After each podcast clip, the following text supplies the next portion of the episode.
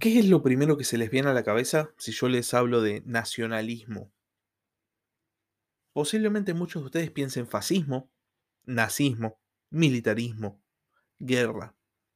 Y si yo les pido que me hablen o me digan qué país se les ocurre primero para asociar con la palabra nacionalismo, probablemente la mayoría diga Alemania. Y esto tiene una razón histórica. Claro, vinculamos al nacionalismo alemán con la Segunda Guerra Mundial y una de las más grandes catástrofes de la historia de la humanidad. Una guerra que dejó millones de muertos, campos de concentración, el holocausto. Entonces, vinculamos estas palabras, armamos una, mm, una imagen de lo que consideramos el nacionalismo. Y mucha gente se queda con esa imagen. Se queda con la imagen y la transforma en una burbuja. Piensa que el, el nazismo, este nacionalismo, salió de la nada. Fue fruto de la crisis del de el año 29 y se fue después de que Hitler murió. Pero esto no es así. Los hechos históricos rara vez están aislados y generalmente están vinculados a procesos, y por eso es importante estudiar historia, que es un poco lo que hablaba la semana pasada. Esta cuestión de que estudiar el pasado nos permite explicar el presente. Bueno, también estudiar el pasado nos permite explicar o ver los procesos que llevan a otro hecho del pasado. Los movimientos nacionalistas de fines del siglo XIX influyeron enormemente en el surgimiento de los partidos fascistas, tanto el fascismo como el nazismo, o inclusive el franquismo o, u otras ideologías. Hoy vamos a ver un poco acerca de el, nacionalismo alemán de fines del siglo XIX, el llamado pangermanismo, pero específicamente una rama que fue la rama austríaca. La rama austríaca del, del pangermanismo fue encabezada por un señor que se llamó Georg von Schönerer, que como muchos otros de su época, fueron el resultado de unos tiempos políticos turbulentos que llevaron a que mucha gente se sintiera decepcionada y buscara nuevas ideologías.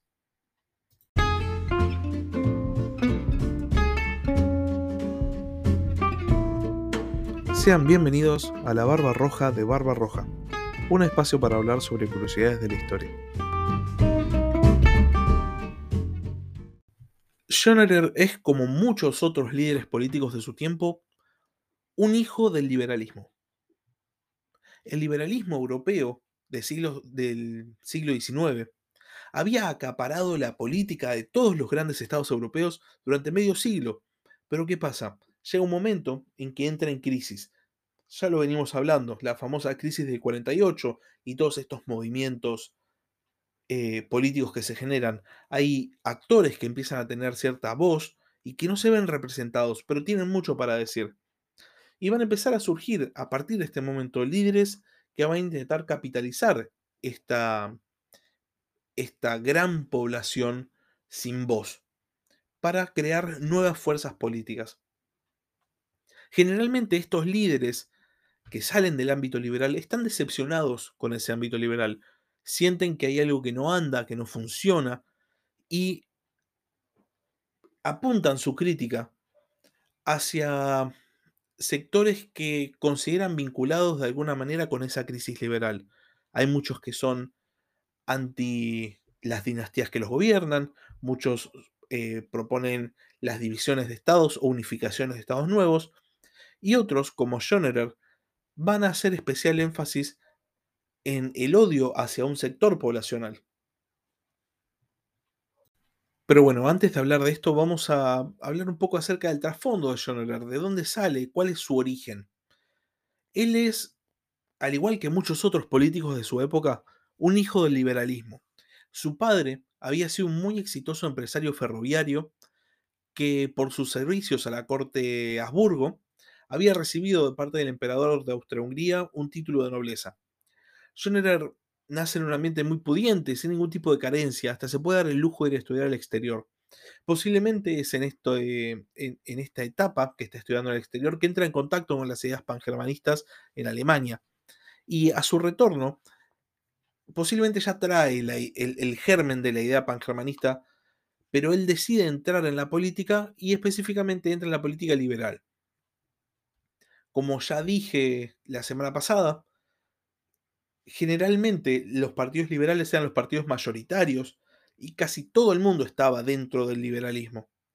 Schonerer, de todas maneras, se ubica en el ala más izquierdista, más lo más de izquierda posible, casi radical dentro de del partido liberal. Se va a volver muy famoso por defender a los trabajadores eh, sobre todo en contraposición al empresario liberal.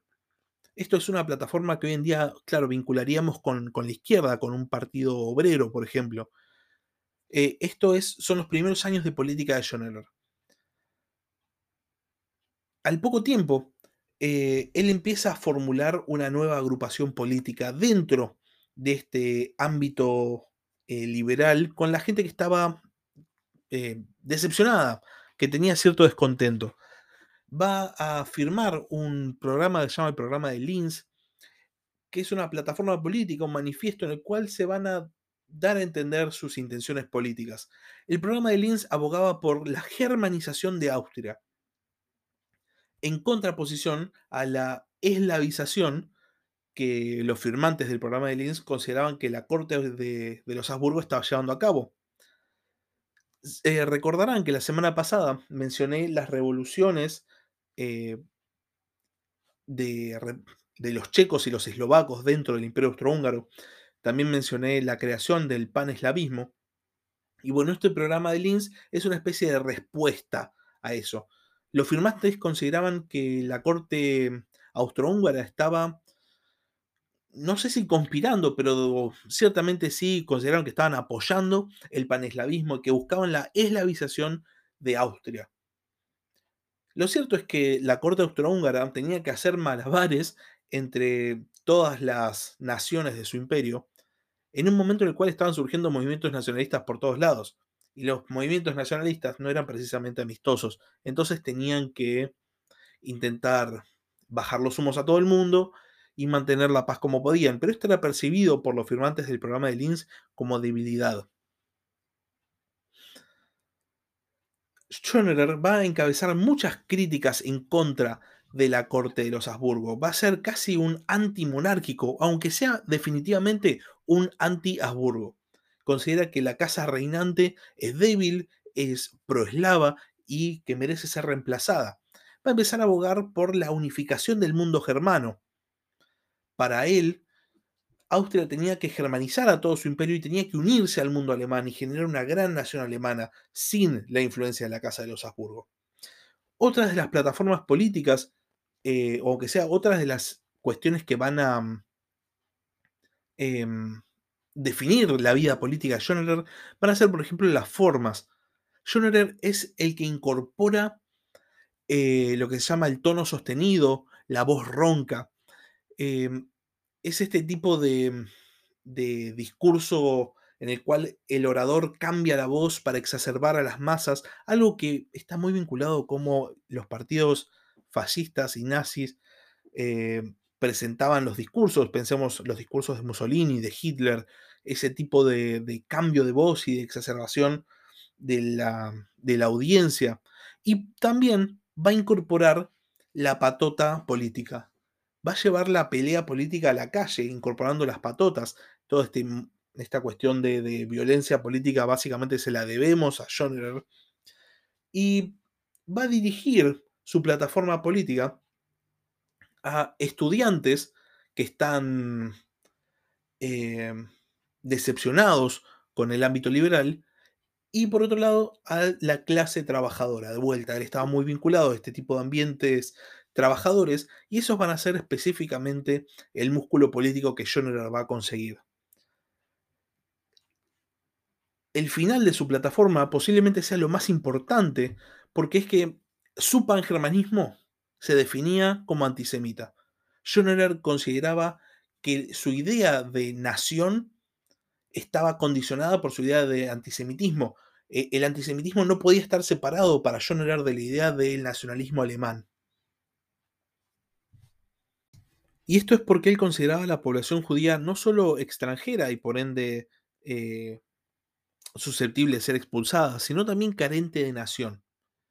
Esto es algo que nos remite mucho eh, a la idea del romanticismo alemán, esto de lo que hablaba hace unos cuantos capítulos.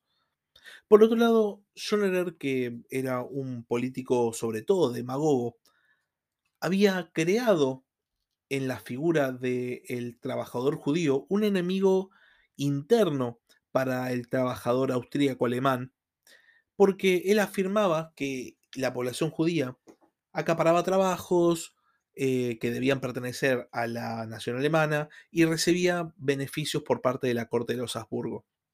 Schonerer va a incorporar el antisemitismo violento. Él es el creador del antisemitismo político violento. Él va a usar sus masas de seguidores, sus patotas políticas, para perseguir a la población judía.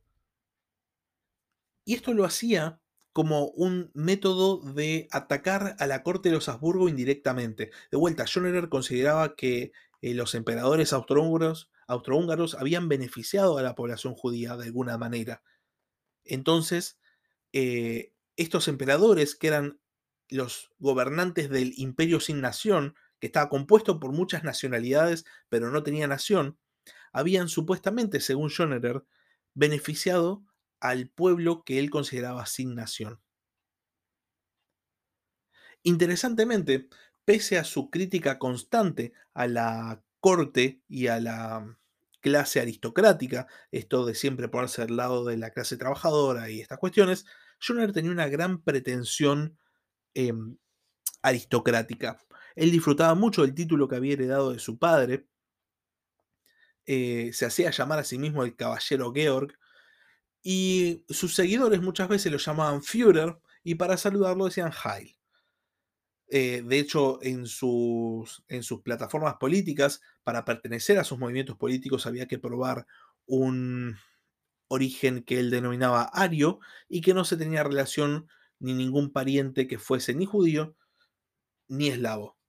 Estas son ideas centrales para después el nazismo. Bueno, de hecho, su, plataforma política, él, aparte de pangermanismo, la denominaba eh, nacional social, que obviamente nos remite a nacionalsocialismo y también a socialismo nacional. El mundo político de Schonerer es una gran contradicción, y es dentro de esta gran contradicción que nace el pangermanismo austríaco. Por un lado, Schonerer se rodeaba de la clase trabajadora, se posicionaba a sí mismo casi como un paladín de, de la defensa de los trabajadores. Por otro lado, era alguien que disfrutaba enormemente de la pretensión aristocrática, del título que había heredado de su padre, de la finca que tenía en la Baja Austria. Por un lado, eh, sus políticas estaban orientadas hacia la solidaridad del pueblo alemán, estaba a favor de, de, las organizaciones sociales alemanas y por otro lado perseguía violentamente a un sector de la población que no es que estaba mejor que la población a la cual estaba apoyando. Es una gran contradicción porque toda esta cuestión del movimiento nacionalista nace en uno de los estados, uno de los imperios multiculturales, que debería haber sido todo lo contrario, una, un faro de la tolerancia y la convivencia. Schonerer eventualmente va a ser arrestado, su, su política de, de, persecución y de violencia hacia la población judía lo lleva a atacar directamente una, la sede de un diario que pertenecía a un judío austríaco y es encarcelado. En el momento en que es encarcelado, las grandes masas a las que él dirigía se quedan sin una cabeza. Y como siempre pasa con este tipo de movimientos, cuando a la gran masa le falta una cabeza, genera otra. El lugar de Schoenberg va a ser ocupado por otro político también eh, muy demagogo, muy antisemita eh, y muy propio de la decadencia del ámbito liberal político del Imperio Austrohúngaro, que se va a llamar Karl, Lueger. Pero este es un tema para otro momento.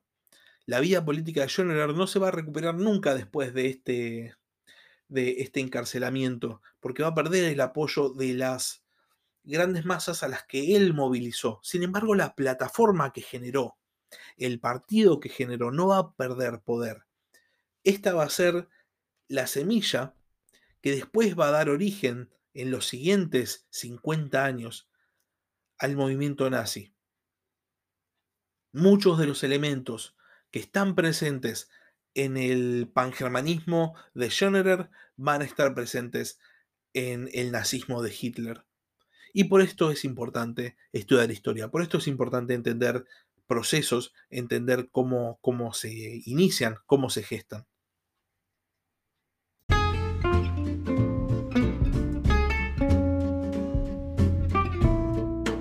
Gracias por escuchar La Barba Roja de Barba Roja. Cualquier duda, comentario o pregunta que quieras hacer, lo puedes hacer a la barba roja de barbarroja.gmail.com.